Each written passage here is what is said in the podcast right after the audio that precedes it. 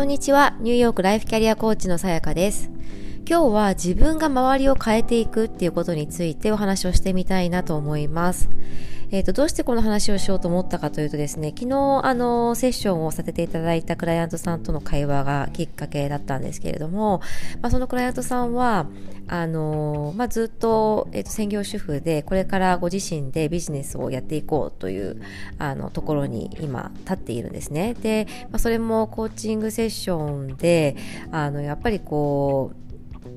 まあ、その発信であったりとかあのそもそもその自分がこれを始めようという、まあ、始めるきっかけがあってですね、えーと、その始めようと思っているんだけれども、まあ、あのどこからスタートしていいのかわからないっていうところからあとはその発信も怖いっていうようなもう本当に多分あのこれから自分で何かをしようと思っていたりあとは今は何もこう思いつくものがないんだけれどもいずれは自分で何かしたいと思っている方々がまあもう同じように思うあの道だなと思っているんですけれどもまあ、すごくそのクライアントさんはあの多分この考えるコツを学べれば割とこうヒュッとあの進んでいけるタイプの方だと思うんですね。で、まあ、これまでも私のこの、えーとまあ、以前にもそのグループコーチングを受けてくださっていたりまた私の発信であったりとかポドキャストもすごく聞いてくださっているとのことであの結構そこのマインドセットはずっとこうあのねもう1年以上2年かぐらいあ1年以上ですね。1年半ぐらいなのかな、うん、やってきてているのであの変わってきた部分もあるっていうことはすごく言ってくださっていてでそこの蓄積もあったかなっていうのはあの話していて感じたんですけれどもでもすごくこうあのコツをつかむと本当にヒュッと前ににあのなんだろう進む力がすごくあってであのいざ始めてみたら周りに実はすごく自分を応援してくれる人がいたっていうことに気づいたっていう話をされていたわけなんですよね。であの今まではなんで私なんかがこんなことやるんだとかあのこうネガティブに考える人たちの目っていうのがすごく怖くて走りスタートできなかったところをやってみると同じようにこうモヤモヤしている人であったりあとは自分でちょっと挑戦しようとして頑張っている人だったりっていう方々が声をかけてくれてすごくサポーティブにあのしてくれているということをおっしゃっていてももっともっとやっていきたいっていう気持ちに今はなっているっていう状態なんですね。であのそれってすごく私はいいなんて言うんだろうな循環だと思っていてまずはあのどう頑張ったって自分のことを100%肯定してくれる人だけにはならないわけですよね。だからそれを目指して自分の行動を制限するとか控えるっていうのはすごくもったいないことで。で応援してくれる人たちのためにとかその自分のや活動がためあの役に立つ人のために活動していくことでその輪がどんどん広がっていくというふうに思っていてで私もやっぱり最初はそういう考えすごいあったんですけれどもやっぱりこうエネルギーを持って自分のパッションを貫き通してあのいる人っていうのは周りに人がやっぱりそういう人が集まってくるし協力してくる人っていうのが絶対出てくるわけですよね。で私も今ここに自分がいる状態であの本当に毎回毎回自分が想定する以上の結果が出てくるので私自身がびっくりするんですよ毎回本当に。であのこれってなんなんでなんだろうっていうふうに考えるとやっぱりあの私が自分のなんだろうなパッションを信じて自分の力を信じてここまで来れたっていうのが多分大きいというふうに感じていてでそれをやっぱり察知した人たちっていうのがあの周りに来てくれたりとかあの共感してくださる方々があのこう引き上げてくれたりとか共感してくれる方々が助けてあの協力してくれたりっていうことであのどんどんそのパワーが大きくなっていくっていうのは本当に感じているんですよね。うん、で例えば私が今あの活動しているあのチョイス・ザ・チョイスという大塚千鶴さんという私のコーチが、まあ、主催しているコミュニティをのその、えーと、US のヘッドに、まあ、なったということもえーと、全然もちろんそんなことはもともと考えていなかったし狙っていたはもう1ミリもそんなことはあの考えてなかったわけですよ。で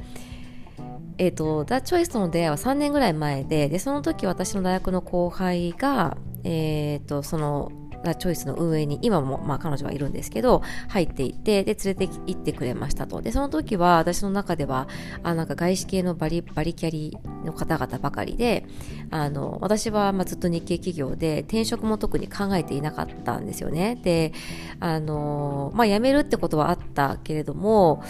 そこからそういういわゆる外資系の外資系のバリバリと忙しそうな会社に行くっていうことは考えていなくてでそういう環境であれば今今のままでいいかなと思っていたので、えーと、入らなかったんですよその時は。であのしばらく経ってから、まあ、ちいさんとの出会いがあ、まあ、再開してというか、まあ、私がコンタクトをしてで、えーと、ずっとそこからコーチングを受けているんですけれども、まあ、そんな中で彼女の活動に興味を持ってきてであの入ろうかなっていうのはちょっと迷っていたところだったんですね。第1回目のその、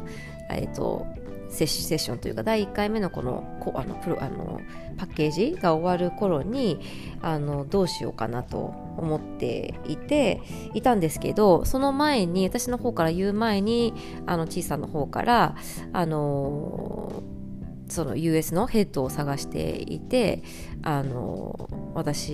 にやってほしいっていうことを言ってくださったんですよね。で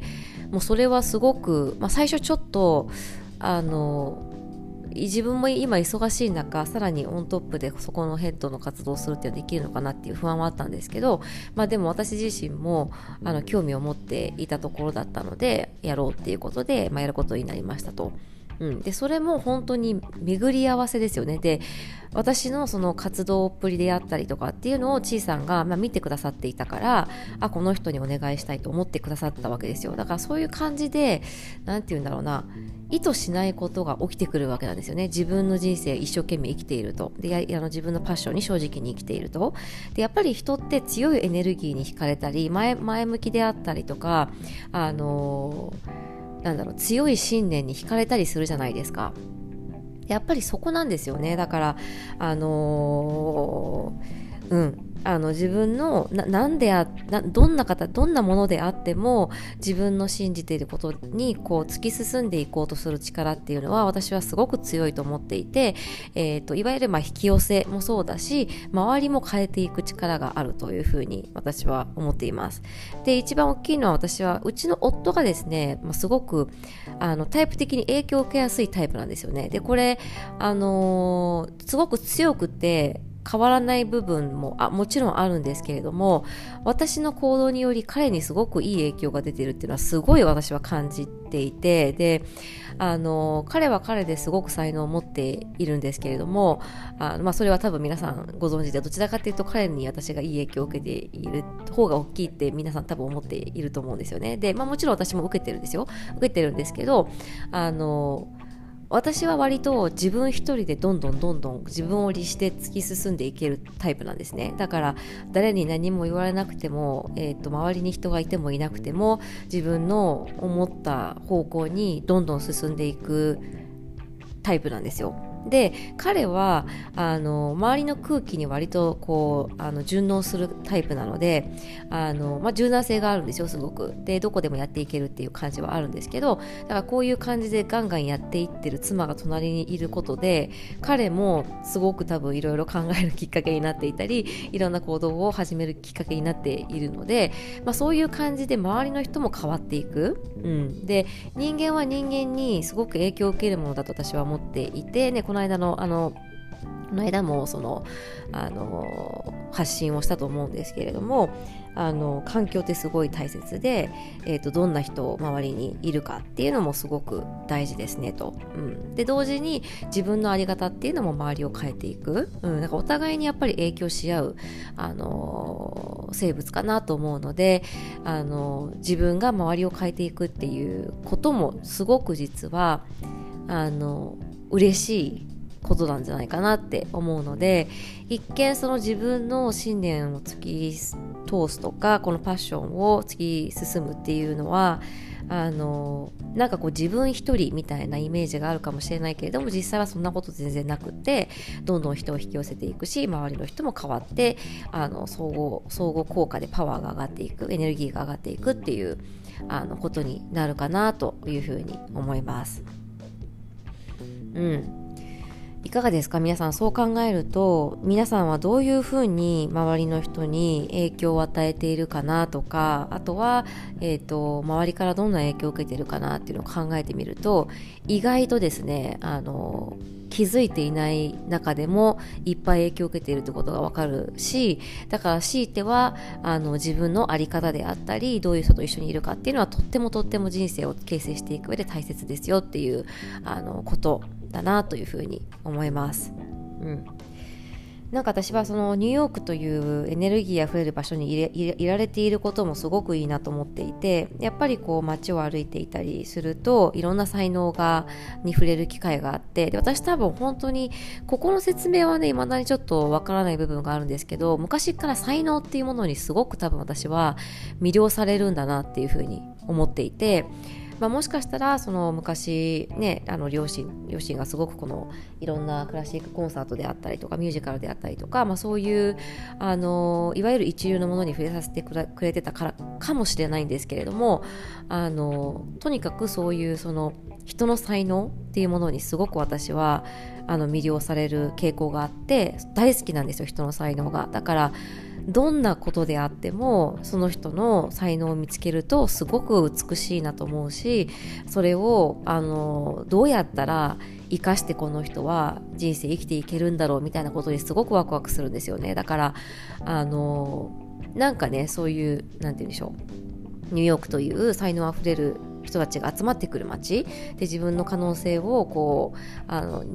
自分の可能性で一旗あげたいって思う人たちが集まってきている街に今いられているのもすごく私にとってはあの今の人生にとってすごくかけがえのないものだし、まあ、それはもう完全に夫のおかげなのでもう大感謝してあのしている、うん、ところです。多分その夫との再婚がなければ一人でニューヨークに来るっていう発想は多分もう一切なかったと思うんですよ。でもともとニューヨークは全然好きだったけれどもあのー、やっぱり前回の駐在大変だった記憶の方が大きいわけですよね。うん、だから何もないのに自分でニューヨークに乗り込んでくるっていうことはなかっただろうなと思うのでなんかそういうのもいろいろ巡り合わせだなというふうに思っています。はい。えーと、それではですね、最後まで今日も聞いてくださってありがとうございました。なんか私のポッドキャストから、あの、エネルギーであったりとかポジティブにこう前に進んでいける、えーと、コツとかヒントっていうのが得られていたらすごく嬉しいなというふうに思います。はい、それではですね、残りあの素敵な1週間を、えー、お過ごしください。